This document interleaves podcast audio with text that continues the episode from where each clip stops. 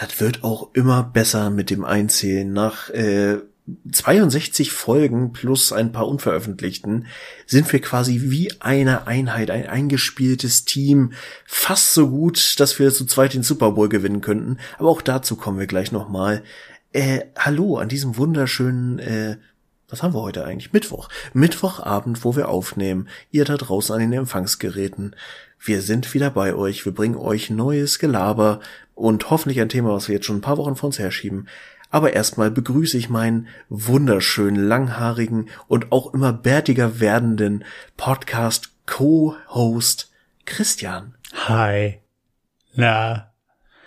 Ich finde es ja immer schön, dass wir jetzt auch wieder schon eine Stunde, ähm, also wir haben uns natürlich auch über private Dinge ausgetauscht, so, und mal ein bisschen Dampf abgelassen, was gerade so nicht so gut läuft, dass wir natürlich hier mit absolut bester Laune jetzt diesen Podcast führen und euch durch das Abendprogramm führen werden. Ähm, und ich weiß nicht, worauf ich damit hin wollte. Jetzt habe ich es spontan, spontan vergessen, aber das ist genau vielleicht bezeichnend für den, für den, für den Abend oder für den Tag. Ich habe mir heute schon den kleinen C übelst gestoßen. Dann bin ich im, im Hopsen, dass ich mir quasi, ich habe mir den C gehalten, weil es wirklich weh tat. Im Hopsen bin ich noch meiner Freundin auf die, auf den Hand, Handballen getreten, weil die gerade am, am Boden lag und wollte, dass ich quasi den Rücken einmal knacke äh, so, dann, dann hat sie geschrien, weil es wehgetan hat. Ich habe geschrien, weil mir mein Fuß wehgetan hat. Und das war im Endeffekt alles. Das war bezeichnend für den heutigen Tag. In dem Sinne, hi. Na? War einer von euch beiden oder ihr beide offiziell im Homeoffice währenddessen? Nee, nee, das war äh, ungefähr, warte mal kurz, ich komme mal auf Uhr. Äh, anderthalb Stunden ist es ja. Also kurz bevor wir, bevor wir uns hier online getroffen haben. Weil äh, die Arbeitsunfallanzeige zu entsprechenden Verletzungen hätte ich schon ganz gerne gelesen. Ach ja, da, also man muss ja, da kommt ja niemand vorbei, um das mal wirklich nachzuprüfen. Ne, nach dem Motto, stand die Couch schon, schon immer da? Haben sie sich den Fuß wirklich daran gestoßen? Nicht wie bei den, den Versicherungstestern hier, die dann immer so wirklich sagen, ach, ach, sie sind wirklich mit der Kettensäge die Treppe herunter gelaufen. So, ach, das testen wir mal nach, das glaube ich ihnen nämlich nicht. Ähm, Nee, das passiert ja, das passiert ja nicht. So, es ist ja auch nichts passiert. Wir, uns geht's ja gut. Von daher ähm, schauen wir mal, was passiert. Im Endeffekt, was wir aber schon wissen, was passiert ist, ist der Super Bowl, Martin. Da müssen wir nicht erst schauen. Yes. Wir haben geschaut. Wir, wir sahen, wir kam, kamen und die Rams siegten. Ist jetzt auch kein Spoiler mehr. Ich glaube, das wurde in den letzten Tagen mehr als genug breitgetreten. Aber äh, ja, so ist es. Es war wieder der äh, Zeitpunkt im Jahr, wo sich das erste Mal ein Event die Bahn durch das Dickicht des äh, verlorenen Jahresbeginns bricht und uns einen winzigen Hoffnungsschimmer im Alltag gibt, dass nicht alles nur grau und Winter ist, sondern dass auch bald mal wieder Frühling kommt und es Spektakel gibt äh, in dem Sinne, ja, äh, Super Bowl. Es hat mich doch, ich hatte ja das Problem, das hatte ich ja schon vor ein paar Wochen gesagt, dass ich tatsächlich nicht frei nehmen konnte, weil ich einen Workshop hatte. Und ich dann, ich war dann tatsächlich so, auch in an, oder in, in Voraussicht der Halftime-Show, hatte ich echt Bock, das Ding wenigstens bis zur Hälfte zu gucken. Und war dann so, ja, hm, schaust du mal, wie es zur Hälfte aussieht, ob sich's lohnt, noch weiter zu gucken. Und ganz ehrlich, ich war so hooked von diesem Spiel, weil es so geil war. Und ich meine, gut, die zweite Hälfte war komplett anders als die erste, aber es hat mich echt so gepackt, dass ich auch überhaupt nicht müde war und ich dann echt gesagt habe, okay, du ziehst jetzt durch. Und es war ja dann zum Glück auch ein relativ klares Ergebnis zum Ende hin, dass ich nicht noch irgendwie Verlängerungen und Timeouts und so bis nach äh, 7 Uhr morgens und später gezogen haben. Mhm. Aber äh, es war schon, ja, wie hast du es denn gesehen? Ich war bei einem, bei einem Kumpel, wir waren zu dritt tatsächlich. Ich hatte mir auch nicht freigenommen, aber ich dachte mir, okay, Homeoffice komm, kannst du später anfangen. Ähm, und, und kannst dadurch nochmal irgendwie äh, vier, fünf Stunden Schlaf dir, dir gönnen, anstelle von irgendwie drei. Ähm, das hat so semi gut geklappt. Ich war aber auch sehr, sehr froh, dass das Ganze nicht bis in die Puppen ging. Also das ist auch wieder ein, ähm, ein straightes Endergebnis gab, ähm, ohne, ohne, wie du es meintest, mit einem Timeout hier und da nochmal out of bounds laufen und hier nochmal, hm. so, sondern das hatten wir halt einfach schon zu, zu Genüge. Das ist ja bei Football tatsächlich immer so, dass die letzten zwei Minuten sich wirklich auf eine Stunde ausweiten. Mhm. Ähm, und äh, deswegen, ich fand, fand den Super Bowl spannend. Ich musste aber auch tatsächlich sagen, dadurch, dass es jetzt zwei Teams waren, ich hatte so meine leichten Favorites, einfach spielerbedingt, weil ich eher mit, mit Los Angeles irgendwie da mit zwei, drei Spielern ein bisschen mehr connecten konnte als bei Cincinnati. Aber es mhm. war mir tatsächlich eher vollkommen Wumpe, wer da gewinnt, weil das sind beides nicht meine Teams und beides Teams, die weit weg von meiner Division sind. Ähm, von daher war es so dieses, ja, du, ich gönn's, gönn's beiden so, ne? Best, best Team wins. Und äh, fand das Spiel aber tatsächlich auch sehr spannend, vor allen Dingen, wie du es meintest, weil die Halbzeiten so unterschiedlich waren. Ne? Erste Halbzeit war beides, beide Offensiven sehr gut unterwegs, die haben den Ball bewegen können. Und in der zweiten Halbzeit, bis auf jetzt den, den, das, die erste Bombe von, von äh, Cincinnati, die halt eigentlich auch nicht hätte zählen dürfen, aber dann gucken wir mal drüber hinweg. Mhm. Ähm, der dann, der dann äh, zum, zum Touchdown geführt hat, der Pass, dass äh, danach halt wirklich wenig lief bei beiden Offenses. Bis dann auf den letzten Drive nochmal von Los Angeles, wo sie den auch einfach, und das ist wieder so eine Sache gewesen, jeder wusste, was passiert und sie haben es nicht hingekriegt, das zu verteidigen, aber gut. Ähm, war es halt dadurch sehr, sehr spannend, weil es so abwechslungsreich war. Es war kein, kein mhm. Blowout, es war jetzt ein Drei-Punkte-Unterschied zum Schluss. Und das war, das war schon cool, war schon ein guter Super Bowl. Und wie gesagt, der war, glaube ich, um vier, vier zu Ende. Ähm, das war auch eine moderate Zeit. Ich kann mich erinnern, dass ich auch teilweise wirklich bis 6.30 Uhr oder bis, bis kurz vor sieben schon mal gesessen habe. Bei einem Super Bowl, der dann irgendwie, äh, ja, ich glaube, wie 13 zu 3 ausgegangen ist oder so.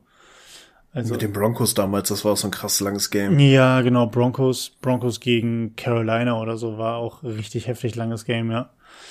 Und ähm, ja, aber auch wenn du schon weißt, dass irgendwie, es gab mal so, ich glaube, es gab einen Super Bowl, wenn ich mich nicht ganz entsinne, das war auch Broncos gegen Seahawks, wo noch Peyton Manning bei den Broncos gespielt hat, wo die mhm. Seahawks irgendwie in der ersten Halbzeit irgendwie schon mit 25 zu 3 vorne gelegen haben und das Ding dann einfach irgendwie äh, mit drei Touchdowns Unterschied irgendwie nach Hause gefahren haben, wo die Broncos überhaupt nichts auf Kette gekriegt haben.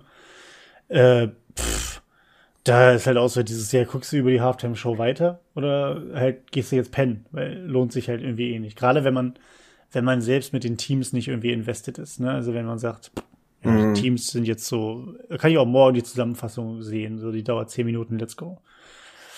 Ähm, aber wie, wie fandest du denn die Halftime-Show? Du hast dich ja sehr darauf gefreut. Für alle Leute, die es nicht gesehen haben, Halftime-Show war, ja, man könnte sagen, Hip-Hop und Rap legt Legenden, Schrägstrich, ja, Kendrick Lamar ist kein Newcomer, aber eher einer der, der, der neueren Generation, sagen wir mal so. Im mhm. Vergleich zu denen, die sonst da waren. Wie fandest du das? Das Line-Up? Ich fand es, also grundlegend fand ich das Konzept mal deutlich besser als das, was die letzten Jahre passiert ist. The Weekend letztes Jahr war auch nicht schlecht, aber es war halt, das ist alles immer so krass überproduziert. Das muss einfach immer noch größer, höher, weiter sein. Mhm. Und das ist halt genau das, was ja schon seit Jahren auch aus der Community kritisiert wird, dass das einfach nicht mehr zeitgemäß ist, weil es auch nicht mehr größer werden kann. So, es wird dann nur noch unangenehm, wenn dann irgendwie Lady Gaga aus dem Flugzeug springt und mit einer Arschbombe äh, keine Ahnung was macht. So, das, das funktioniert nicht. Aber ich fand das halt eine sehr, sehr geile, cool, sympathisch aufgezogene Show mit einer ultimativen Nostalgiekeule. Also machen wir uns nichts vor. Da, da ging einfach so oft alleine durch die ersten Töne von klassischen Liedern die Gänsehaut los. Ja. Mich hat's tatsächlich in der Mitte, ich habe es mir jetzt tatsächlich über die Tage auch mehrfach nochmal angeguckt oder irgendwie nebenbei laufen lassen, einfach weil die Musik so geil war. Und ich skippe dann immer mittendrin so ein Part von fast sechs, sieben Minuten weil diese komische Dame, die da mit draufgezogen wurde, äh, bester Kommentar, den ich dazu gehört habe, war von der Kollegin, äh, ja, Beyoncé auf Wish bestellt. Naja, dazu muss man fairerweise sagen, Mary J. Blige war vor Beyoncé. Also Mary J. Blige ist ja schon noch mal ein paar Jährchen älter. Naja. Und da muss ich halt auch sagen, ich kann ich kann's nicht einschätzen. Ich weiß, dass es, dass es eine große, dass sie eine große Karriere hat. Ich kenne tatsächlich, glaube ich, nur ein Lied von ihr tatsächlich Family Affair. Mhm. Und Ähm, fand aber tatsächlich ihren Auftritt ganz cool, weil sie auch noch mal so ein bisschen äh, also wenn wir mal ehrlich sind, klar, Dr. Dre, Snoop Dogg, Eminem, das ist halt so ein typisches Hip-Hop-Konzert so, ne? Und sie hatte da noch ein bisschen R&B mit reingebracht, so nochmal einen gleichen anderen Style. Ähm, deswegen fand ich das ganz cool und auch mal jetzt mal Real Talk. Du hättest da, die meisten Leute hätten sich nicht gestört, wenn da nur Männer auf der Bühne gewesen wären, als Hauptacts. Da war es schon nicht verkehrt, da auch dann eine Frau zu haben. Klar, du hattest vorher Super Bowl Shows, wo du, äh, ich erinnere nur an den supergeilen Auftritt von J-Lo und Shakira, die mhm. da echt eine Show abgerissen haben. Da hattest du ja, glaube ich, ich glaube so zwei, drei Rapper, irgendwie kubanisch, lateinamerikanische Rapper noch dabei, mhm. aber die, die haben denen ja nicht die Show gestohlen und waren jetzt auch nicht anders, weil sie irgendwie auf demselben Level.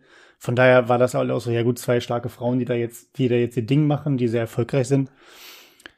Wäre halt die Frage, ob das auch wieder in irgendeiner Art und Weise einen, einen Shitstorm gegeben hätte, wenn dann jetzt dann nur, nur erfolgreiche Männer wieder jetzt den Auftritt gehabt hätten. Ob das ein Thema ist oder nicht, keine Ahnung. Mich wird ja, wahrscheinlich nicht gestört, aber ich fand es tatsächlich, wie gesagt, auch ganz cool, weil sie hat dann nochmal ein bisschen Variation reingebracht. Das war schon gar nicht, ich fand es schon gar nicht verkehrt, auch wenn ich halt wirklich nur ein Lied von ihr kenne. Ich kannte beide Songs, die sie angespielt hat, so von der Melodie her und so. Und äh, ja, ich ist einfach nicht meine Art von Musik und äh, tatsächlich auch hier der der Kendrick Lamar ist auch eine Musik, mit der ich absolut mhm. nichts anfangen konnte, die mich auch ein bisschen aus dem Flow des Gesamtauftritts echt rausgerissen hat. Also sehe ich jetzt nicht so, aber alles andere war einfach so überragend, dass ich das auch gerne irgendwie, ja, hinnehme, hm. so doof das klingt. Ähm, und ja, keine Ahnung davon. Die Songwahl war einfach ein bisschen sehr on the nose, aber funktioniert halt auch so in der Tiefe. Mich hat, ich habe es währenddessen schon gedacht und habe es mir dann tatsächlich irgendwie auch noch an mehreren Beiträgen gelesen. Hast du die kurze Anekdote äh, oder die, die kurzen Shoutout an Tupac quasi mitgeschnitten währenddessen? Währenddessen nicht. Ich habe nur mitgekriegt, dass sie ähm, dass Dr. Dre, glaube ich, war das das erste Lied, was er angespielt hat? Nee. Nee, nee, nee, das war direkt nach dem Part von Eminem. Da, wo Eminem sich hinkniet und das macht die Symbolik einfach noch mhm. ein bisschen krasser und er sich ans Klavier setzt und das auch kurz wirklich komplett alle anderen Instrumente aussetzen da spielt er die Melodie von Ain't Mad at You von äh, Tupac an. Okay. Ja, das habe ich habe nur hab nur in der in der in Hinsicht was kurz mitbekommen, dass sie wohl irgendwie, sie haben zumindest drüber gesprochen, dass dass äh, also wenn Tupac noch gelebt hätte, dann und er dabei gewesen wäre, das wäre wohl noch dann wohl heftiger gewesen. Das wäre dann wohl anscheinend die beste Super Bowl äh, Show aller Zeiten gewesen. Daher so dieses, ne, also da muss ja dann irgendwie eine Reference drauf drauf, drauf gewesen sein. Aber ich habe sie so nicht, nicht wahrgenommen. Ich muss aber auch zu meiner kleinen Schande eingestehen. Ich kenne mich, was das Thema Tupac angeht, überhaupt nicht aus. Also du kannst mir jetzt irgendeinen Song vorspielen. Ich kann dir nicht sagen, ob der von Kendrick Lamar oder Tupac ist. Bis auf, bis auf tatsächlich irgendwie so zwei, zwei oder drei, die ich wahrscheinlich erkennen werde, aber da bin ich halt echt richtig schlecht in sowas. Also gerade was das angeht, bei, bei 50 Cent oder bei, bei, bei Eminem und auch Dr. Dre und Snoop Dogg klappt das schon eher. Äh, mhm. aber da bei Tupac bin ich echt raus, teilig. Also, weiß ich, kannst du, kennst du viele Songs von, von Tupac? Ach, viele wäre jetzt übertrieben, aber es gibt schon ein paar Alben, die ich durchaus intensiver gehört habe. Es ist auch irgendwie bei mir sehr eng damit verbunden. Ich habe irgendwann mit 13, 14 oder so so einen, so einen großen iPod gekriegt mhm. zum Geburtstag und der, den habe ich mir einfach vollgejagt mit allen Tupac-Alben, die ich mir natürlich absolut legal runtergeladen absolut. habe. Und da dann tatsächlich in der Zeit immer sehr viel eben auch die Alben komplett durchgehört habe und so. Und da sind schon echt ein paar richtige Bretter dabei. Okay. Ja, ich weiß nicht, ich muss, vielleicht muss ich mich da nochmal reinhören, ist die Frage, ob ich mich jetzt tatsächlich da nochmal für begeistern, für begeistern kann. Ich muss aber auch sagen, dass, dass Kendrick Lamar mich auch so ein bisschen rausgerissen hat ähm, aus dem ganzen Flow. Aber ganz ehrlich, auch das spielt halt super viel auch Nostalgiekeule halt mit, ne? Also ja. da muss man ja muss man sich auch nichts vormachen, dass wenn man sagt, das war der beste Auftritt aller Zeiten, dass dann natürlich auch viel viel äh, das ganze Setup einfach mitspielt. Ich fand das aber cool, dass sie dieses sollte das eigentlich ein Trailerpark sein oder was was sollte das eigentlich darstellen? Also dieses diese Segmente. Das war so eine ja, es waren Häuser tatsächlich. Häuser? Also okay Man, man hat es gerade von der Seite immer ganz gut gesehen, dass das quasi so ein, so ein Dach war, was dann oben aber abgeschnitten war, weil dann halt der offene mhm. Teil der Bühne war. Okay.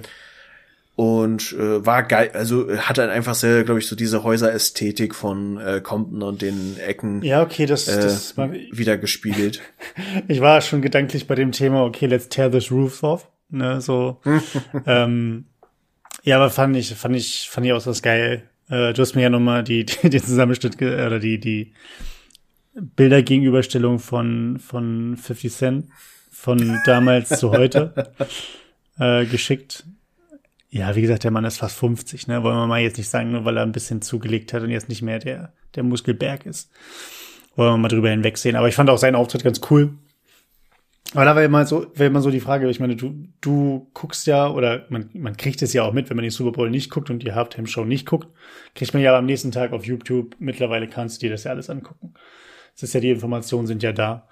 Wäre die Frage, was für dich der für dich interessanteste oder spannendste oder schrägstrich beste Super Bowl Halftime Auftritt war, den du gesehen hast? Sei es live oder, oder on demand. Boah, schwierige Frage. Ich muss sagen, also ich würde den tatsächlich jetzt schon ohne, also aus dem Bauhaus würde ich sagen, das war schon der beste, den ich bisher gesehen habe. Okay. Ich guck jetzt, ja gut, wie lange gucke ich jetzt? So irgendwas knappe zehn Jahre gucke ich jetzt ungefähr Super Bowl jedes Jahr wirklich. Und in der Zeit auf jeden Fall. Ich hatte mal irgendwann dieses Ding mit äh, Justin Timberlake gesehen, das war auch auf jeden Fall sehr fett. Mhm. Aber ich habe mir jetzt tatsächlich auch nicht irgendwie die letzten 20 Jahre Halftime-Shows nochmal in der Zusammenfassung angeguckt. Also. Okay. Also ich habe so, so, so ein paar, also es gab, es gab zwischendurch immer ganz, ganz gute, fand ich, beziehungsweise auch teilweise Guest-Stars, die sehr, sehr gut waren, aber ich habe hab tatsächlich drei oder zwei, die ich so an, an meine erste Stelle packe. Ähm, ich fand den, für mich das, die beste Halftime-Show hat einfach Katy Perry abgerissen. Ja, die Katy Perry hat einfach so, sie fängt halt an, indem sie auf einem riesigen riesigen gebauten Löwen da irgendwo reinläuft und jeder und das Ding ist, ja, jeder Hit von ihr war halt echt zu der Zeit auch noch ein Banger, ne? Also du hast halt, du hast halt von von ähm, oh, wie heißt denn der, wie heißt denn der Song? Äh, hier dieses Teenage Dream? Nee, wie heißt denn der? Äh, nicht I Kissed a Girl and I Liked It, sondern egal. Auf jeden Fall war halt jeder Song von ihr halt irgendwie California Girls und was auch immer. Das war halt alles mega geil. Und dann hatten sie natürlich auch so ein cooles Set, wo dann irgendwie Leute in, in High-Kostümen da irgendwie auf, auf, uh, am Strand rumgetanzt haben. Stimmt, auch Sharky so und geil. so. Also das war, das fand ich schon sehr, sehr cool. Und natürlich, und das fand ich mega geil, sie hatte zwei Leute, die zusätzlich reingekommen sind. Das war einmal Lenny Kravitz, mhm. der äh, mit der Gitarre am Start war. Und sie hatte einen Zweierpart, äh, wo zwei Songs gespielt wurden von Missy Elliott. Und mhm. Missy Elliott hat die Scheiße gerockt. Das fand ich mega geil. Deswegen, das fand ich, den, das ist bei mir auf Platz eins und auf Platz zwei ist bei mir tatsächlich der Solo-Auftritt von Bruno Mars. Mm, Bruno Mars ja, hat, auch, auch hat auch richtig, richtig gute Show abgeliefert. Und danach kommt direkt jetzt meiner, äh, der, der in diesem Jahr. Also der ist bei mir auf Platz drei. Ähm, und danach kommen halt Shakira und J-Lo waren auch geil. Weil ich fand, zwischendurch waren so, so, ich meine, ich mag Coldplay, aber Coldplay ist für mich dann auch nicht irgendwie die Musik oder die Show, dass ich sage, das muss ich jetzt beim Super Bowl haben. Mhm. So, oder ich weiß nicht, wer war noch, wer war noch zwischendurch? Ähm, ja, so Weekend war auf jeden Fall ja, da. den muss ich sagen, den fand ich überhaupt, der konnte ich überhaupt nicht mit connecten. Wenn er im Radio läuft, höre ich. Aber so, weiß ich nicht ich hätte es ja cool gefunden. Es gab ja tatsächlich auch viele Stimmen, die jetzt auch in dem Spiel in LA dafür plädiert haben, dass man Metallica da einfach die Halftime-Show mhm. machen lässt. Das Ding beim Super Bowl ist ja generell, dass das einfach immer so diese Gigastars sind. So, das ist ja schon nicht mehr irgendwelche Headliner, sondern das sind ja einfach irgendwelche Bands, die einfach schon nicht mehr bezahlbar irgendwo zu sehen sind. So auf der Ebene bewegen wir uns ja in der Regel. Und da finde ich halt, Metallica ist halt auch eigentlich schon wieder zu groß, auch wenn es natürlich so äh, originär mehr oder weniger meine Musik wäre, in Anführungsstrichen, in großen Anführungsstrichen.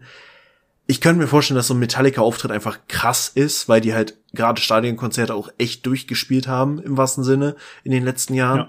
Aber ja, weiß ich nicht. Das wäre vielleicht was, was ich gerne nochmal sehen würde. Aber ich würde es halt auch cool finden, wenn sie einfach mal einen Künstler, eine Künstlerin oder eine Band oder irgendwas nehmen, was halt noch nicht diesen Hyperstatus hat, ja. sondern einfach ja. auch mal die Bühne bekommt, sich auch der Welt nochmal zu präsentieren und einfach mal hungriger da reinkommt. Mhm.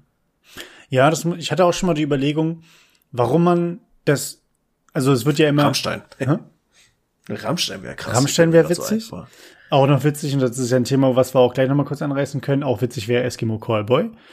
Ähm, die oh, die ja. wären auch richtig, richtig, richtig gut. Ähm, was ich schon mal überlegt hatte, war, warum macht man es nicht so? Die haben jetzt eine, eine, eine Collaboration gehabt und da äh, immer verschiedene Leute sind immer irgendwie aus der, aus der Bühne oder aus der, aus der Auf, äh, wie heißt es, ähm, aus dem, was da aufgestellt war, diese Häuserstruktur, da irgendwie hochgefahren oder irgendwo an der Seite rausgekommen und haben dann einfach dafür gesorgt, dass die Leute crazy abgegangen sind. Warum mhm. man auch zum Beispiel das Ganze nicht wie so ein, wie ein wirkliches kompetitives Spiel aufbaut, dass man sagt, du hast halt zwei Bühnen, so, das, das eine ist die eine Endzone, das andere ist die andere Endzone dann hast du quasi so Interaktion zwischen Künstler und Künstlerinnen.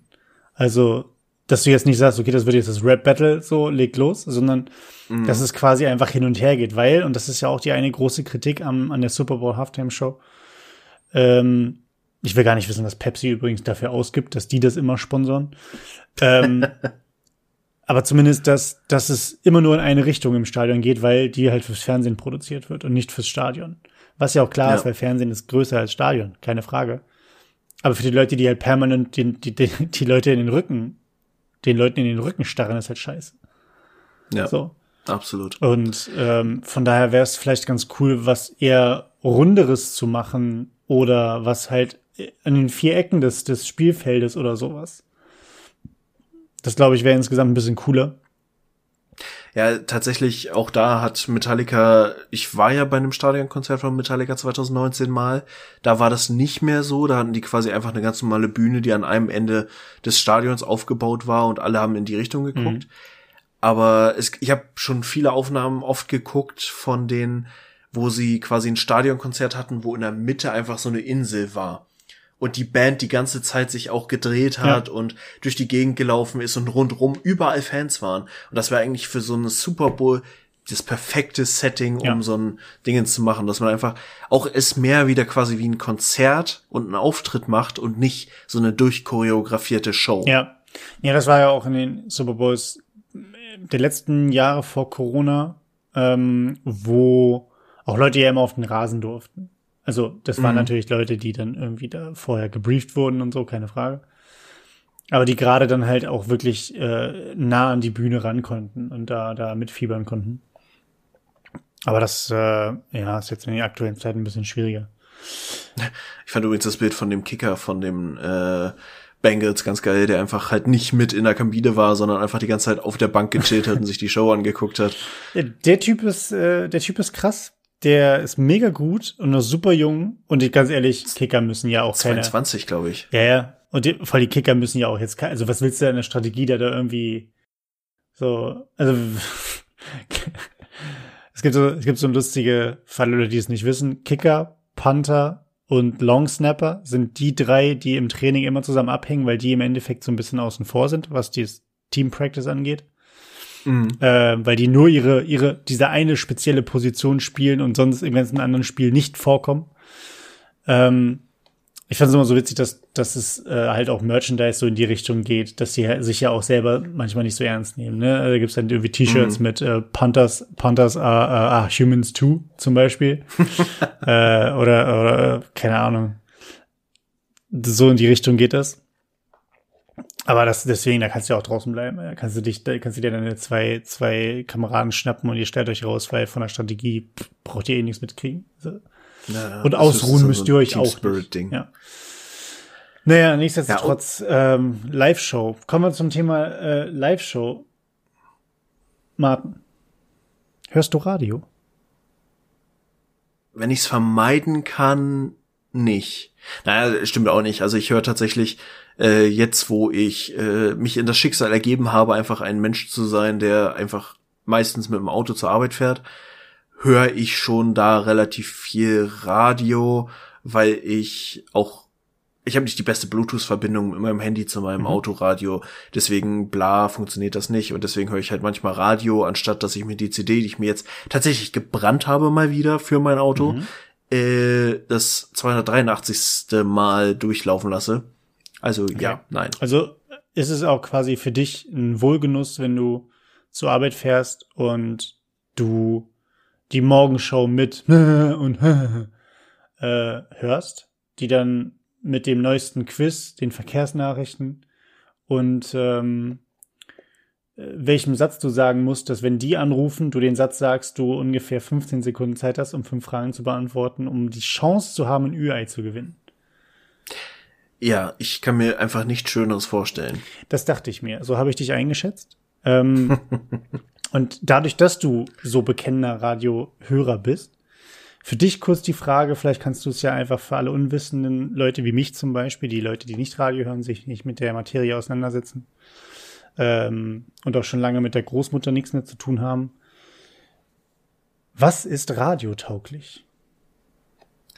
Definiere für mich oh. etwas, was radiotauglich ist.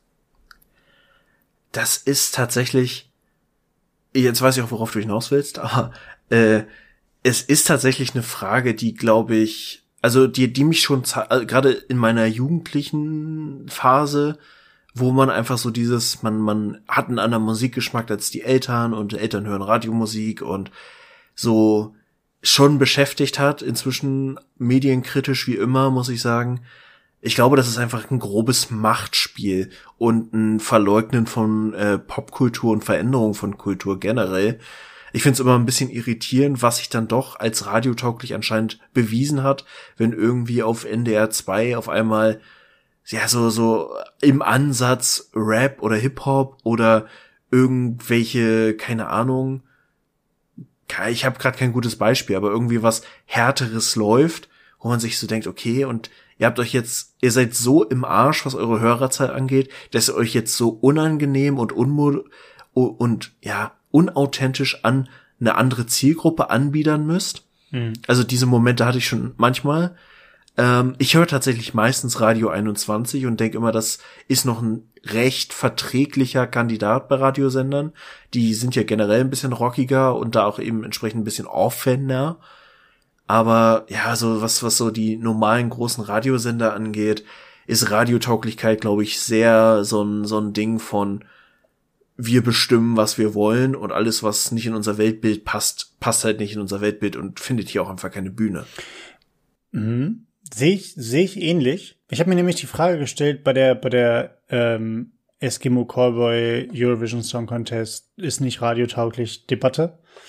Ähm, die, die müssen ja nicht groß ausführen. Alle Leute, die, die, die, die das interessiert, einfach mal Google anschmeißen und äh, diese drei, drei Begriffe mit Eskimo Callboy oder vier Begriffe Eskimo Callboy, äh, Eurovision Song Contest und radiotauglich einfach mal bei Google eingeben, ihr werdet was finden.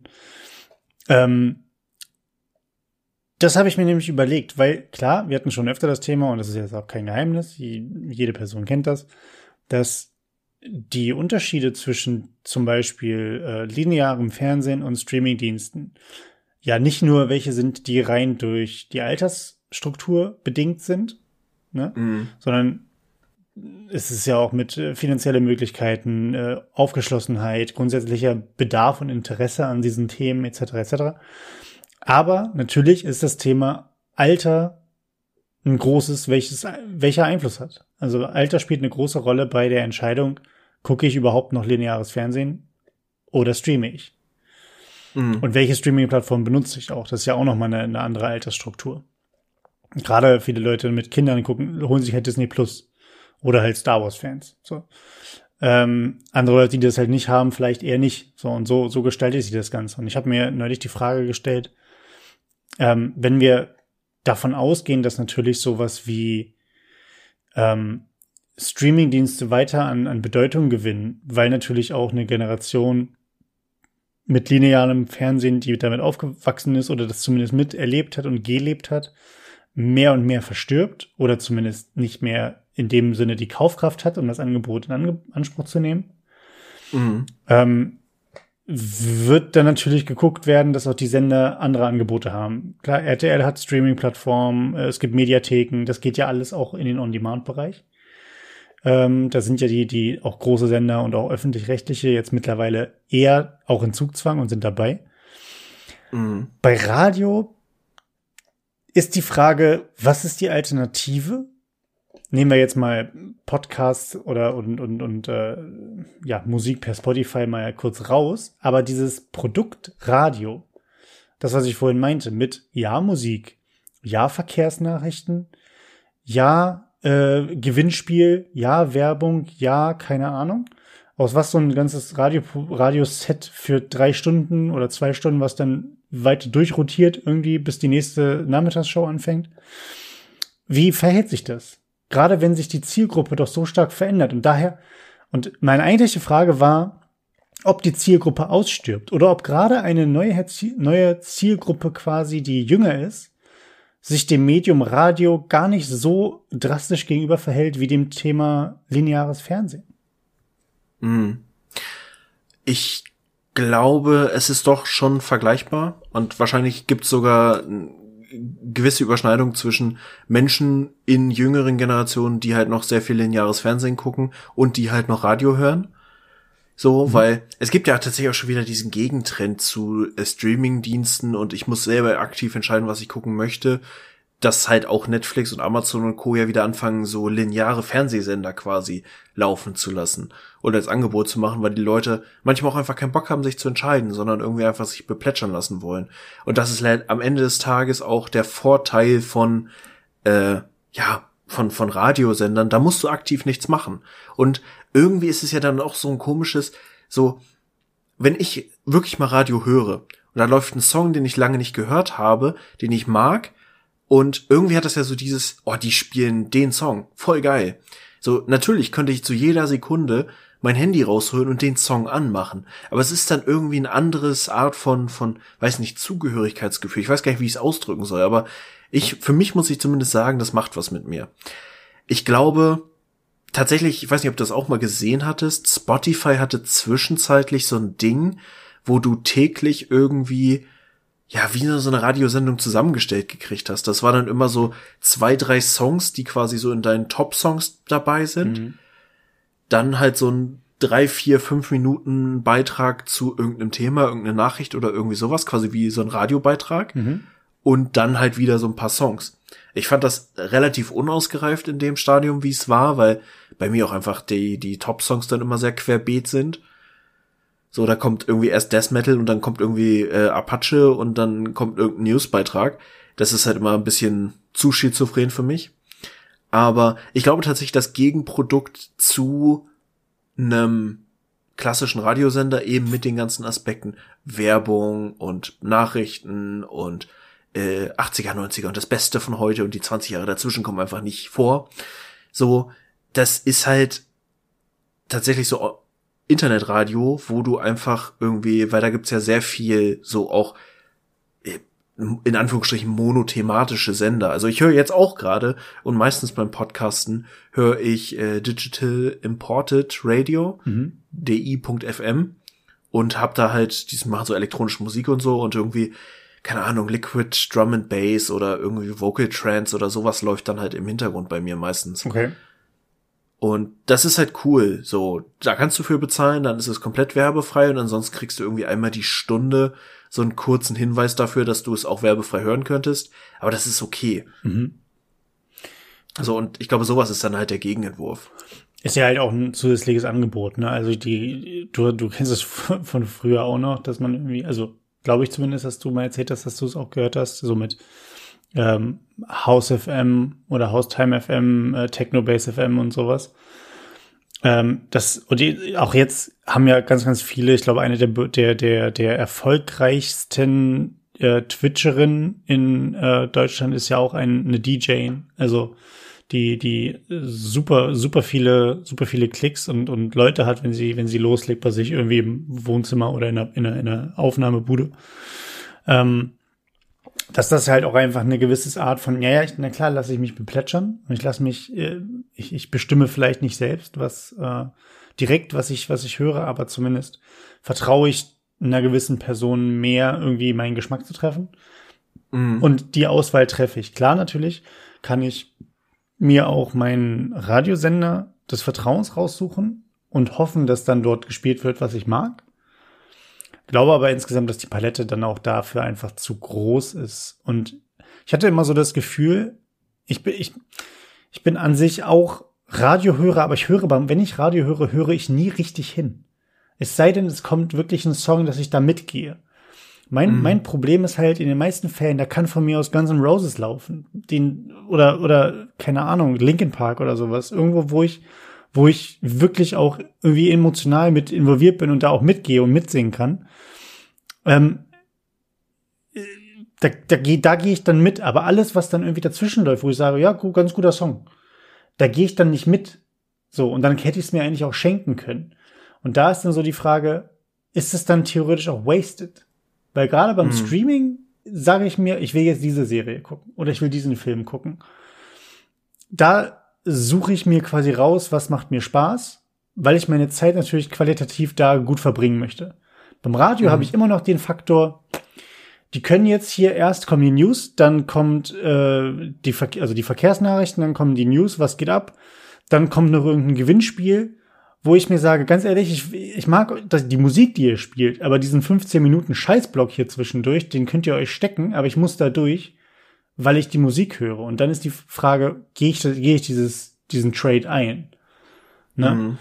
Und was ich halt auch äh, in, dem, in dem Zusammenhang so ähm, erlebe, was du meinst, dass du denkst, dass es in dieselbe Richtung geht wie lineares Fernsehen im Vergleich zu Stream. Also das heißt, es driftet, was die, was die Präferenzen angeht, äh, auseinander, gerade wenn wir uns Altersspannen angucken ähm, oder Alterskohorten. Und das habe ich nämlich beim, beim, beim äh, Radio nicht das Gefühl. Zumindest nicht, dass es so stark passiert.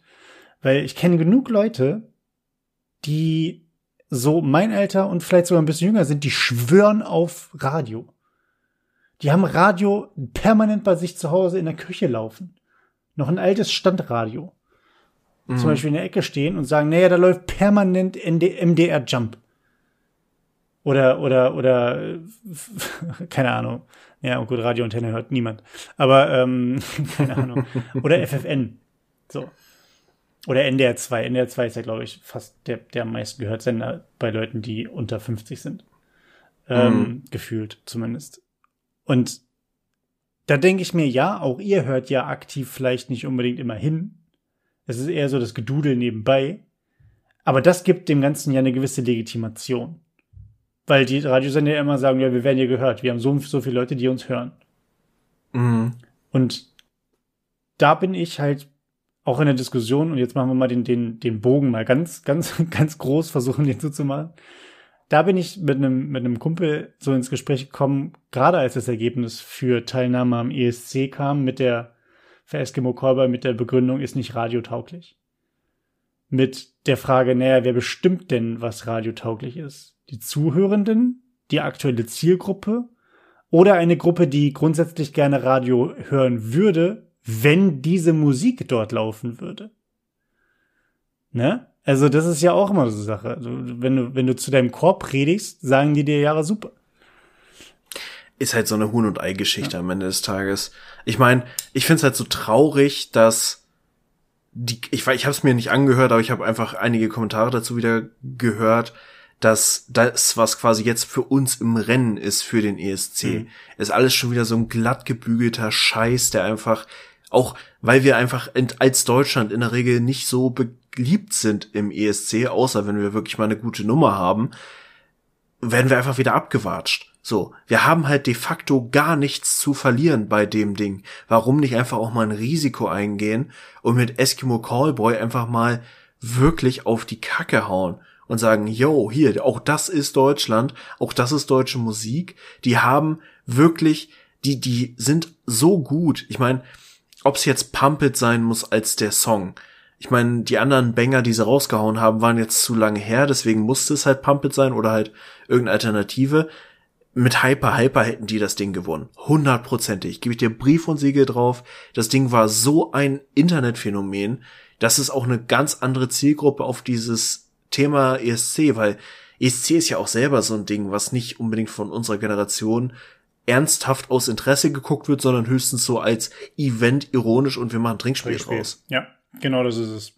Und das ist nämlich, glaube ich, auch genau dieses, da, da beißt sich halt die Katze den Schwanz ab. Ne? Also du willst auf der einen Seite Leute ans Radio binden und begeistern, dann sagst du aber, ja, die Musik, die, die ihr, die, nach dem Motto, die ihr wollt, spielen wir nicht, weil die nicht radiotauglich ist für unsere Zielgruppe. Dann sagt die anderen aber, naja, dann hören wir einfach euer Radio nicht.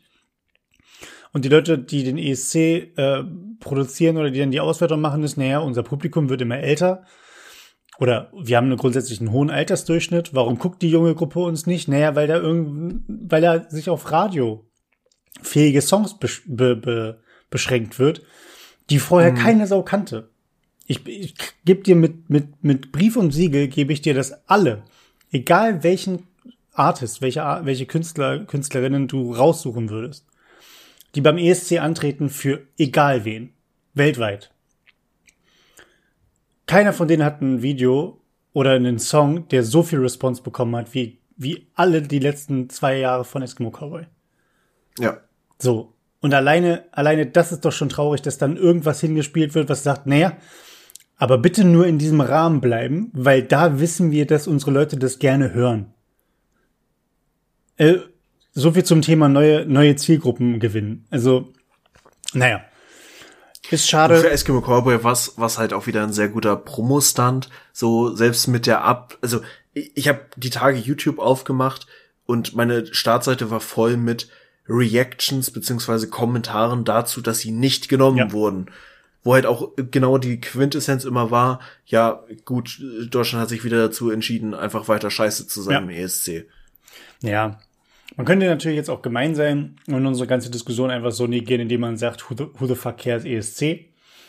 Ähm, aber auf der anderen Seite ist es ja im Endeffekt wie so, wie jegliche Art von Wettkampf. Ne? Also wenn man schon dabei ist, dann möchte man natürlich auch ein gutes Ergebnis haben und nicht, nicht auf dem letzten Platz landen.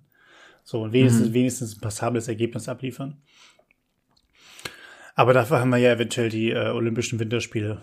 Sind wir eigentlich noch auf Platz eins im Medaillenspiegel? Ich glaube nicht, ne? Ich glaube, Norwegen hat uns gecatcht aus mir unerklärlichen Gründen habe ich auf meinem Arbeitsrechner unten, wo diese Regendingens mhm. ist, habe ich immer, wenn Deutschland eine Goldmedaille holt, so eine Deutschlandflagge und eine Goldmedaille daneben. Und wenn ich dann da drauf gehe, kriege ich auch den Medaillenspiegel angezeigt. Ich weiß nicht, wie sich das hat einschleichen können, hm. aber ich glaube, wir sind heute Nachmittag zumindest auf Platz zwei gewesen, als ich ja. mal wieder dieses Pop-up gekriegt habe. Wir sind auf zwei. Wir haben noch insgesamt eine Medaille Vorsprung vor den USA aber liegen jetzt acht Medaillen hinter Norwegen. Insgesamt. Ja, komm, ja. lass uns diesen Scheißhaufen von, von Sportvereinigungen ja. nicht weiter okay. mit äh, Airtime hier unterstützen. Okay. Lass uns über ähnliche Themen wie äh, warum wir Entscheidungen treffen sprechen, nämlich was ist eigentlich Fanservice, Chris? Ja, das ist eine sehr, sehr gute Frage. Ähm, für mich ist Fanservice ähm, in den meisten Fällen, also grundsätzlich ist für mich Fanservice etwas, ähm, was in einem, sagen wir mal, du hast ein Grundprodukt, sagen wir mal Film 1 von der Trilogie. Und während ähm, während du Film 2 und 3 produzierst, kommt äh, so viel Response auf den ersten Teil beispielsweise von der Fangemeinde, dass du dich entscheidest, deine ursprünglichen Ideen eventuell über den Haufen zu werfen und äh, den Fans etwas Gutes zu tun, indem du die, die Response, die aufgrund des ersten Films beispielsweise gekommen ist oder aufgrund der ersten Serie, der ersten Folge, wie auch immer, äh, dann in die weitere Geschichte verarbeitest. Das ist so ganz grob mein Fanservice. Ich muss ehrlich sagen, ich bin, was so Easter Eggs und Fanservice allgemein angeht, ziemlich schlecht, weil ich da mhm. gar nicht zwingend drauf achte. Kennt man vielleicht, also für die Leute, die es interessiert, wie ich zu Marvel-Filmen stehe, äh, Folge 1. ähm, aber ich hab's, ich hab an sich auch nichts dagegen per se, glaube ich. Wenn es gut gemacht ist. Und da liegt, glaube ich, die Krux in dem Ganzen. Aber da können wir ja gleich zu kommen zu der Diskussion. Wie würdest du Fanservice für dich ausmachen und definieren? Mm, ich habe tatsächlich die Definition hat sich, glaube ich, generell, weil es ist ja nichts, was jetzt irgendwie, ich gehe zumindest nicht davon aus, ich habe es nicht recherchiert, dass es im Duden steht, aber ich glaube, Fanservice hat sich schon ein bisschen auch gewandelt, beziehungsweise ist in den letzten Jahren von der Begrifflichkeit her ein bisschen gekippt, weil dieser Trend, dass wenig neue, innovative Ideen kommen, was Filme generell angeht und auch Serien und so, sondern vieles einfach Fortsetzungen, Prequels, Sequels und Neuauflagen und bla und so sind, ist ja auch eine Art von Fanservice, weil einfach ein Franchise genommen wird, was funktioniert, was eine Fanbase hat und darauf wird aufgesetzt. Und dazu ist ja eben auch durch die Interaktion, wie du eben schon sagtest, gekommen, dass die Stimme der Fans zunehmend auch Gewicht hat. So, und das ist, glaube ich, ein großes Phänomen, was einfach durch soziale Medien gekommen ist, weil es einfach in Echtzeit Kommentare zu allem gibt, was stattfindet. Und auch Fantheorien jetzt überhaupt durch YouTube-Channel und Instagram-Channel und so weiter und so eine Bühne haben und so natürlich auch hier und da eben bestimmte äh, Produktionsprozesse und Drehbuchprozesse und so weiter überhaupt erstmal erreichen und gegebenenfalls dann eben auch beeinflussen, wenn es gut ist. Ich bin mir noch, also ich habe selber noch keine finale Meinung, ob ich das tendenziell gut oder tendenziell schlecht finde. Ich mag total gerne Easter Eggs, aber halt gut gemachte Easter Eggs. Mhm. Und das gab's ja schon immer. Also gerade bei so, ich meine, dieses, es gab Serien und es gab Spin-off-Serien und so weiter, ist ja auch ein uraltes Phänomen. Ja, klar. So mir, ich guck den ganzen Kram jetzt nicht mehr aktiv, aber ich bin ja Riesenfan von der Serie Jack im Auftrag der Ehre. Mhm. Die lief von 95 bis 2005 und aus Jack ist Navy CIS entstanden. Und aus Navy CIS ist dann der ganze andere, Navy CIS LA und so weiter und so fort entstanden. Und es gibt immer mal wieder Folgen, wo die Schauspieler von Jack, also quasi die Militäranwälte, in den Fällen von NCIS, also der Militärpolizei, auftauchen. Und halt auch die Originalschauspieler und die, dann wird halt dieser Charakter kurz wieder gezeigt und das ist immer so ein, das hat so ein nostalgisches Gefühl mhm. von, oh, dieser Charakter, schön, dass sie den mal wieder ausgegraben haben und äh, man, man ist einfach nostalgisch wieder in diese Zeit der Originalserie zurückversetzt. Aber natürlich hast du dann eben jetzt auch so moderne Extremfälle, wo es einfach nicht gut gemacht ist oder zu sehr on the nose ist oder so. Das wäre jetzt auch mein, meine nächste Frage gewesen. Ich empfinde jetzt gerade so, eine so eine Art ähm, Promotion, also ob jetzt äh, die Schauspieler oder Spielenden von, von Jack jetzt bei Navy CIS drin sind, ob das jetzt eine Art von Promotion für Navy CIS ist, stelle ich jetzt mal dahin. Ich kenne nur sonst das Beispiel, dass ich glaube, die hatten damals Cougar Town, die Serie, ähm, angeteased und da war Courtney Cox, ja, hat er ja die Hauptrolle gespielt oder eine der Hauptrollen mhm. gespielt. Und die waren noch mal kurz bei, bei Scrubs? Nee, wo waren die? Um das an, doch, die war bei Scrubs. Da Nein, war sie war Ärztin. bei Scrubs, ja. Und danach kam irgendwie Cougar Town äh, raus, so dass man sie halt da noch mal für zwei Folgen platziert hat, um dann auf Cougar Town mehr oder weniger so ein bisschen hinzuarbeiten und zu verweisen. Ähm, und das macht man ja natürlich mit, mit anderen Serien auch, dass man, dass man irgendwie sagt, okay, da kommt jetzt demnächst was Neues raus, von mir aus auch auf unserem Network, so dass wir da äh, eine kurze, eine kurze Cameo oder, oder was auch immer machen. Mhm. Ähm, das ist, wäre für mich aber zum Beispiel auch gar kein Fanservice in dem Sinne. Also das Fanservice ist für mich tatsächlich eher, dass man, dass Fans sich zum Beispiel irgendwas wünschen, sei es ein bestimmter Plot-Twist oder sei es eine Beziehung zwischen zwei, zwei Charakteren, die, die gesehen, die nicht, die, die bisher irgendwie in eine andere Richtung läuft, Storytelling-mäßig. Und aufgrund des Drucks, des Social Media Drucks und der, der, der, der Erwartungshaltung dann das Ganze eventuell so angepasst wird, dass es den Erwartungen entspricht. Das wäre mhm. für mich halt eher Fanservice im Vergleich zum, ähm, zur, zur, zur Darstellung aber auch zu Promotion-Zwecken. Klar, wir haben, wir haben auch, dass jetzt irgendwie Aquaman einfach mal spontan irgendwo da auftaucht und sagt, ja, ich bin Aquaman oder Batman fliegt durchs Bild und sagt, ah, ich bin Batman. Ähm, das ist natürlich auch schon Fanservice. Wenn es halt dann aber gut gemacht ist, habe ich damit überhaupt kein Problem. Was, wo ich, mit, wo ich ein Problem mit habe, ist, wenn es einfach nur aufgrund des Charakters irgendwie der Hype ist. So, dass dann irgendwie, keine Ahnung, da kommt ja wirklich irgendwie Superman einfach nur reingeflogen und sagt, äh, na, was geht ab? Ich habe Laseraugen. Und auf einmal cuttet es zum Endscreen. So, wo ich mir denke, mhm. what the fuck?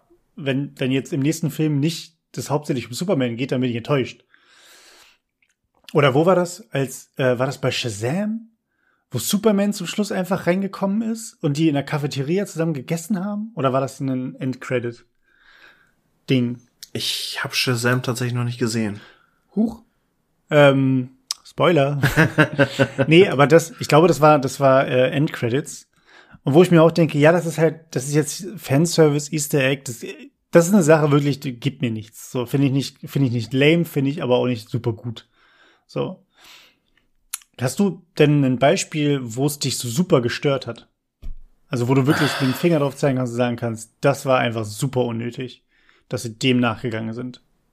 Ich weiß jetzt gar nicht, ob das tatsächlich in deiner Definition oder in, in unserer Definition von Fanservice ein gutes Beispiel dafür ist, aber wo ich, und das ist jetzt so ein kleiner Spoiler, echt gedacht habe, das bringt ihr jetzt nicht wirklich. Und ich weiß halt wirklich nicht, ob es nur quasi Erwartungserwartung der Produzenten ist, dass die Fans das toll finden und deswegen tolerieren, oder ob das tatsächlich ein Nachgeben eines Fanservices ist. Aber Fast and Furious 9 habe ich mir neulich tatsächlich angeguckt. Ich äh, kann ungefähr alles bestätigen, was über diesen Film gesagt wurde. Und ich habe mich sehr darüber aufgeregt und war auch sehr verbittert, ein Stück weit verbittert zu sagen, ihr ruiniert gerade wirklich eine sehr coole, im Ursprung mal Filmreihe meiner Jugend. Ähm, aber, und jetzt Spoiler-Part, ganz am Ende gibt es so die klassische Szene, sie sitzen in ihrem, im Garten des Hauses da in LA und grillen und äh, aufgrund der Story von Fast and Furious 9 ist Mia, also die Frau von Brian, dem Charakter von dem verstorbenen Paul Walker, schon die ganze Zeit dabei. Und dann sitzen sie da halt. Und dann ist halt so richtig überplatziert ein Stuhl leer. Und der Charakter ist ja in der, im Franchise nicht gestorben, sondern er ist einfach nur weggefahren. Was ich übrigens ein wunderschönes Bild fand, ja. tolle Szene, bla bla. Und dann ist halt so richtig die Situation, der Stuhl ist leer, direkt neben mir, wenn diese guckt und guckt sie an und grinst so, ja, hier ist ja noch ein Stuhl leer. Und sie sagt so, ja, er kommt gleich. Und da dachte ich schon, nee, das bringt ihr jetzt nicht. Und der Film geht dann halt damit zu Ende, dass der blaue Skyline vorne vorfährt. Und man sieht dann irgendwie keine Person oder so, aber es war einfach so ein krasses, yo, Fast and Furious 10, wir bringen es dann irgendwann hoffentlich mal wirklich zum Ende. Und wir werden auf jeden Fall Paul Walker wieder reaktivieren auf, keine Ahnung, CGI, Bruder, whatever, was für eine mhm. Variante. Mhm. Also ich habe da echt Befürchtungen und ich finde das echt. Ich weiß nicht, warum es mich so ärgert, weil ich, es gibt auch wirklich Beispiele, wo es gut gemacht ist, aber tote Schauspieler, gerade noch nicht so lange tote Schauspieler, muss man wirklich nicht auf Krampf um dann irgendwie die Fans nochmal mitzunehmen, emotional auf so einer Ebene, damit einbauen. Ich weiß halt nicht, ob das ein Fall von Fanservice ist, aber ja. Ja, aber es ist auch, ich finde auch Fanservice, wenn er jetzt nicht von den Fans zwingend gewollt ist, aber irgendwie muss er die, also irgendwo muss er die Idee herkommen. So, also da setzt sich ja niemand hin und sagt, weißt du, was richtig geil wäre? Die, die Leute rasten uns richtig aus und kaufen Fast and Furious 10, wenn wir wenn wir anteasern, dass Paul Walker zurückkommt. Also ja, klar, es gibt Leute, die im Meeting sitzen und das für eine gute Idee halten. Glaube aber, dadurch, dass ja auch Filme und das ist ja auch so äh, Pre-Screenings und Umfragen und was auch immer gibt, dass da im Vorfeld halt schon was gelaufen sein wird und die Leute halt in einer gewissen Art und Weise darauf reagiert haben und gesagt haben, oh ja, klar, wenn er wiederkommt, wäre super, das wäre richtig cool, dann können wir wieder Viertelmeile rennen auf dem Mars machen, ja, geil. Ähm, das, ich finde sowas, ich finde ich finde tatsächlich, und das ist nur ein Gefühl, ich kann es gar nicht quantitativ irgendwo nachweisen oder einen Finger draufdrücken, dass es einfach zu viel wird.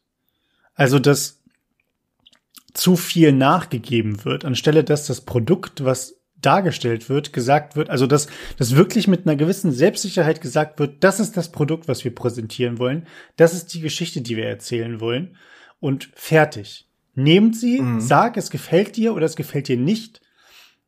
Ähm, aber ich werde jetzt den, mein, mein Skript oder das nicht anpassen, nur damit du da reingehst. Weil sind wir mal ehrlich. Gerade wenn du ein, ein, eine gute Filmreihe oder eine gute, sowas wie Marvel, ne? Oder einen, du hast ein Franchise, welches du immer weiter treibst, auch wenn es nicht aufeinander aufbaut, zwingt. Werden in den meisten Fällen doch viele Menschen dort trotzdem reingehen, auch wenn sie sagen, oh, äh, Chewie hat seine Medaille nicht bekommen, jetzt bin ich aber super hart enttäuscht.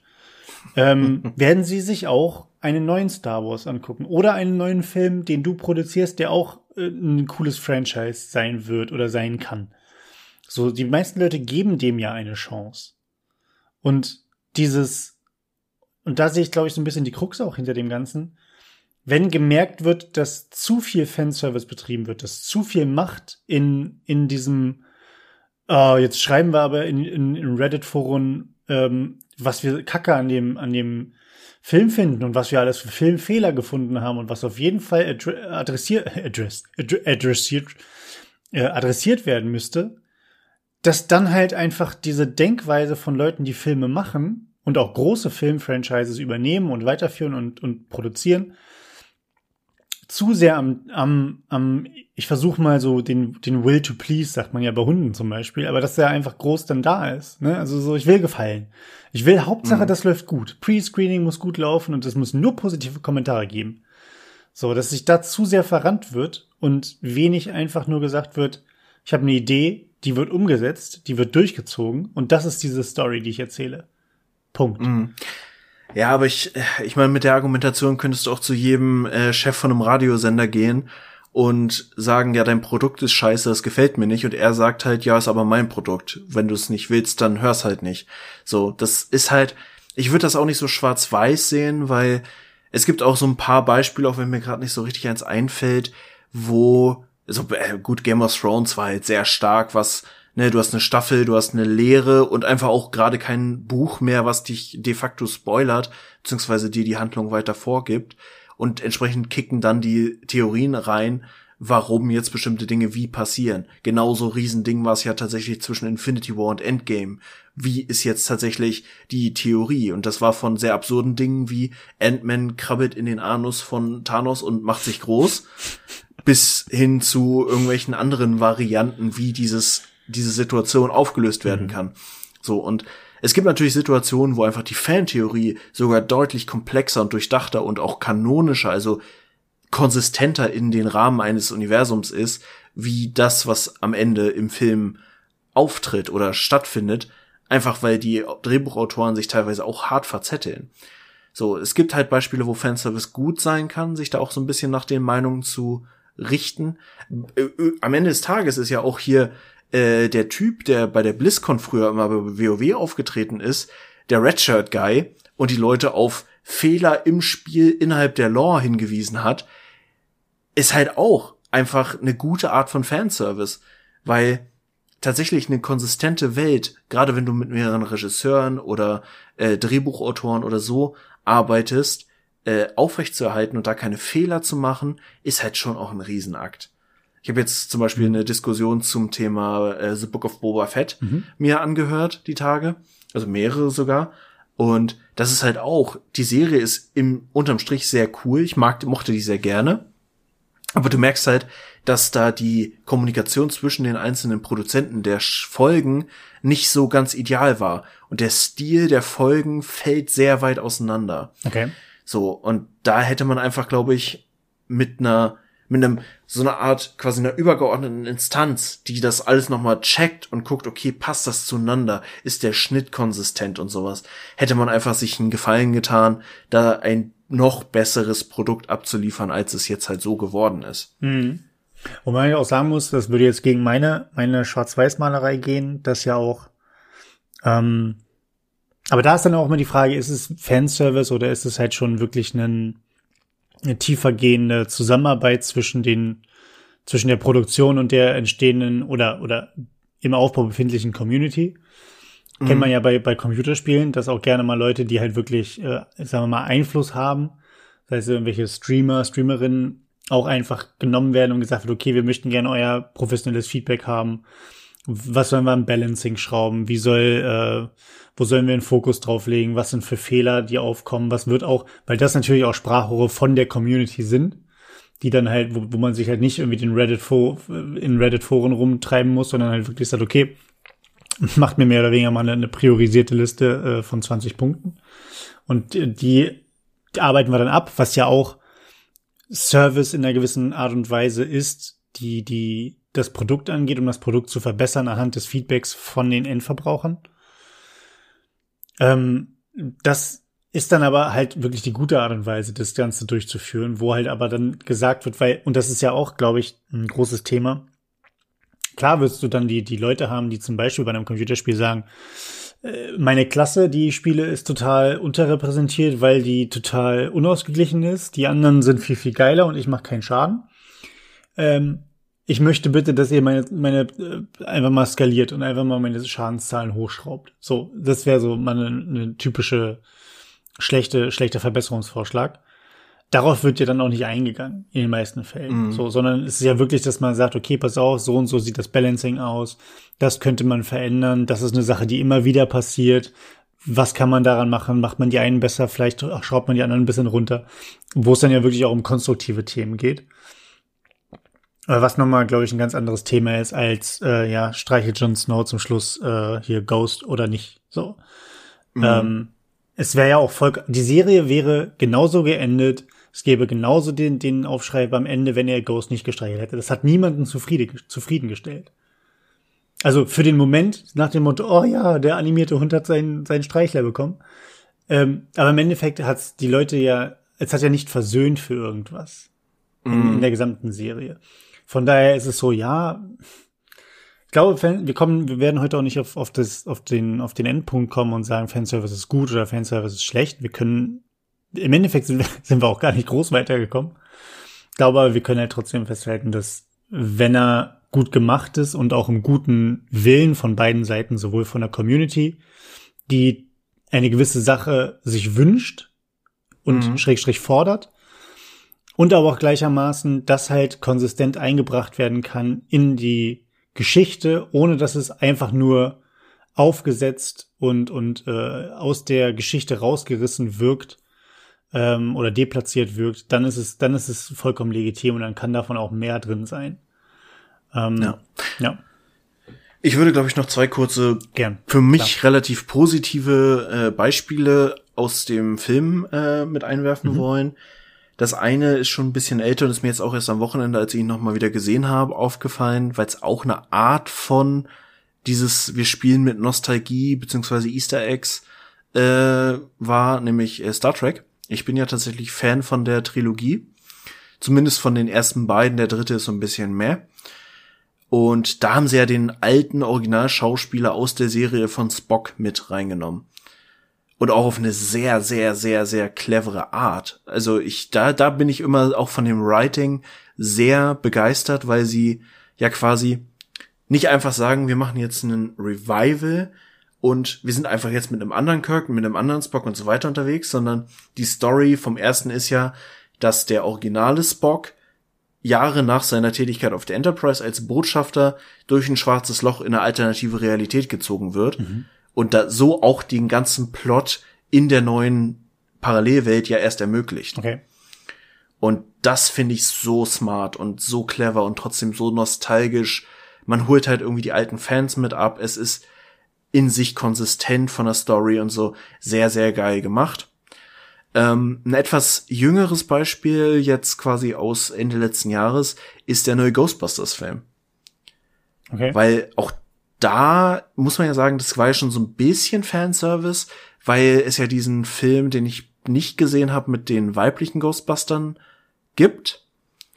Und da haben ja viele sich sehr drüber empört. Ich meine, ne, der muss nicht zwangsläufig schlecht sein, weil der von Frauen in der Hauptrolle gespielt wird, aber du kannst halt auch mit Frauen einen schlechten Film produzieren. Ist, glaube ich, so die Quintessenz der Diskussion. Und da wurde ja schon gesagt, nee, das geht nicht und bla. Und der neue Ghostbusters ist halt eine Neuauflage mit fast allen alten Schauspielern, also original Ghostbuster Schauspielern. Und er verleugnet sogar indirekt den zwischenzeitlichen Ghostbusters Film, weil er einfach mal so im Nebensatz sagt, ja, in den letzten 30 Jahren gab es keine Geisteraktivität. Und der spielt halt schon auf der aktuellen Timeline, ja. sprich äh, 2012, wo es weibliche Ghostbusters gegeben hätte, theoretisch, gab es keine Geisteraktivität, also gab es diesen Film auch nicht. Okay. So, und das ist ja auch eine Art von, sogar noch mit so einem Augenzwinkern quasi auf die, die Produktion des mhm. Franchise einzugehen.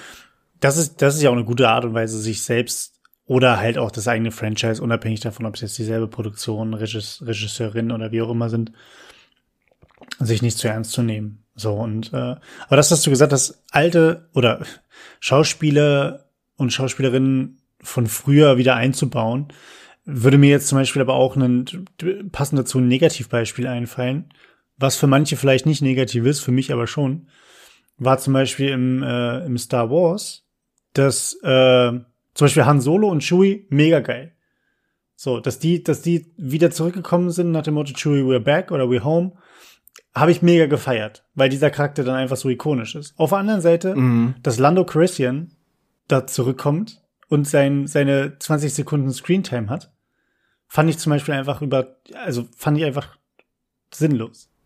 Es wirkte unnatürlich in genau. der Handlung. Und, und das sind so Sachen, dass selbst in einem Film, ähm, ich glaube, das zeigt es einfach ganz gut, dass in einem Film Klar, die Charaktere haben auch eine unterschiedliche Gewichtung, was so Fanliebe angeht, natürlich, auf jeden Fall. Und auch Wichtigkeit, was die in der, in der Geschichte selbst, keine Frage, das ist nicht wirklich vergleichbar, aber trotzdem dass es in beiderlei Art und Weisen halt einfach äh, sowohl gut als auch schlecht innerhalb eines Films eingesetzt werden kann. Das zeigt es, glaube ich, ganz, ganz gut, dass das Thema sehr, sehr komplex ist, sehr, sehr viel Subjektivität natürlich mit beinhaltet. Und ähm, wir wahrscheinlich nicht aufeinander kommen werden, aber wir halten trotzdem weiter die Augen auf für gegebenenfalls richtig gute oder richtig schlechte Fanservices. Services. So. Servicien. Servicien. Cervezas? Oh. Servierten? Servierten mit Cervezas. Ah, ist zu spät, zu spät für ein Bier jetzt, ne? Ich gucke gleich noch eine Folge All of Us Are Dead. Ähm, und da ziehe ich mir, glaube ich, vielleicht noch mal ein, ein Pivot rein. Mal gucken. Äh, aber bevor ich das tue, Martin. Tiertrivia. Chris. Mhm. Yes. Ich weiß gar nicht, wie ich auf dieses Tier gekommen bin. Ich finde aber, es ist absolut ähm, unterrepräsentiert weil alle immer sagen, also ich muss es kurz anders anfangen. Kennst du diese Leute, die ähm, auf der Suche nach Hunden sind ähm, und sagen, ich möchte auf jeden Fall einen schönen Hund? Das muss auf jeden Fall ein richtig süßer, schöner Hund sein. Und wenn du dann mit einem Boxer ankommst, geh mir weg. Mhm. So. Ja. Kennt man sicherlich. Ne? Rassisten. Richtig. So. ähm, Im Freundeskreis meiner Freundin gibt es so einen, der sich auf so zwei Hunderassen eingeschossen hat und alles, was darüber hinaus ist, kann dann anerkannt werden, dass es auch niedlich ist, aber das geht ja nicht, weil ähm, so ein Hund würde man, man sich ja nicht holen, weil das ist ja nicht das, was man möchte. So. Und genau in diese Richtung geht es auch, finde ich, dass es manche Tiere gibt, die einfach, wo gesagt wird, ja, sind halt da, aber pff, ja, der große Bruder, die große Schwester, wie auch immer, ist viel schöner. In unserem Fall ist es das Pferd, was immer angehimmelt wird von allen. Ne? Wir, wir kennen speziell die Pferdemädchen äh, oder auch Pferdejungs, je nachdem. Ähm, die natürlich sagen, ja, okay, reiten und dein Pferd, das sind so schöne Tiere und so elegant. Und wer wird vergessen in dem Ganzen? Richtig, der, der Esel. Esel. Ganz genau, Mann, der Esel. Woher wusstest du das? Vielleicht, weil wir vorher schon drüber gesprochen haben? Nein? Ja, aber doch auch schon von der Intro her. Hab also gemacht, Esel sind halt auch einfach fucking niedliche Tiere. Von ja. daher bin ich sehr gespannt, was du uns zu berichten hast vom also, Esel. Der Esel, ich, ich könnte sehr viel berichten. Erstmal, der Esel ist extrem cute, das wissen wir schon. Esel sind Herdentiere, das wissen wir auch. Esel gehören aber auch zu den Haustieren. Ne? Nur so kleine mhm. Information.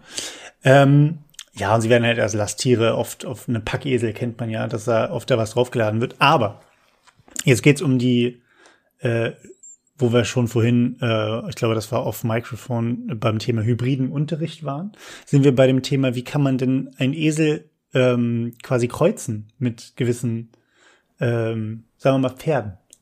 mit Ur mhm. Urpferden oder wie man das auch immer bezeichnet. Ich habe den lateinische Ausdruck jetzt nicht dabei. Ähm, und so, dass quasi eine neue Form und auch eine neue Bezeichnung dafür entsteht, die wir alle kennen. Mhm.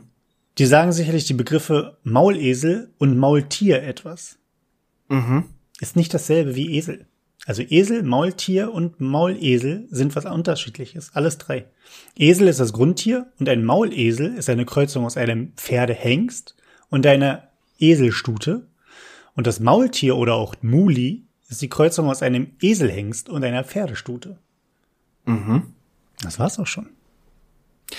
Da habe ich tatsächlich gewusst. Ist, äh, glaube ich, auch so, dass die Tiere dann quasi ähnlich wie diese Mischung aus Tiger und Löwe der Liga, äh, die können sich ja dann nicht weiter vermehren. Die sind ja, ja quasi äh, impotent, ist nicht das richtige Wort, aber steril mhm. auf jeden Fall. Und äh, ja, mega spannend. Ich finde auch Esel sind auch wirklich ein bisschen underappreciated, ja. weil die sind klar, die haben so ein bisschen dümmlichen äh, Grundklang, also halt von von dem I oh, aber abgesehen davon sind die halt mega cool, also auch sehr smart genau, und intelligente Tiere. Warum ich meine, gut, Pferd wird auch manchmal als Beleidigung genommen, aber du Esel hat schon auch einen, einen gewissen mehr Subtext als du Pferd. Hm, hat schon ein Geschmäckle, ne? Also vor allen Dingen auch Esel, man würde mal, es würde mal sagen, Esel sind stur, äh, sind nur für, für, also transportieren jetzt keine Menschen, sondern nur irgendwie Material. Das heißt, es ist irgendwie so die niederen Arbeiten mit dem dummen Esel. Es ist vollkommen falsch. Esel sind einfach tolle Tiere. Und ähm, ja, für mich zum Beispiel viel besser als Pferde. Ganz einfach. Ich hab's gesagt, ich nehme es nicht zurück. Esel sind besser als Pferde. Ja. Finde ich okay. Ja, in dem Sinne, so nennen wir einfach die Folge jetzt. Esel sind besser als Pferde. Und äh, damit belassen wir das heute, ne? Ja, jetzt haben wir schon wieder eine gute Stunde, zehn Minuten, elf Minuten voll. Äh, insofern würde ich sagen, äh, machen wir den Sack zu für heute. Geht mit der Hausaufgabe raus. Wenn ihr das nächste Mal einen Esel seht, und zwar einen natürlichen Esel, keinen menschlichen Esel, dann äh, geht einfach mal hin, seid lieb, sagt ihm, wie cool er ist und dass er gut aussieht heute, dass er einen hübschen Hintern hat. Ja. Und dann äh, mach, habt ihr die Welt ein bisschen besser gemacht. Ja, nehmt einen Apfel mit, das mögen die Vitamine und so. In dem Sinne, ähm, ist mal ein Apfel. Haut rein. Tschüss.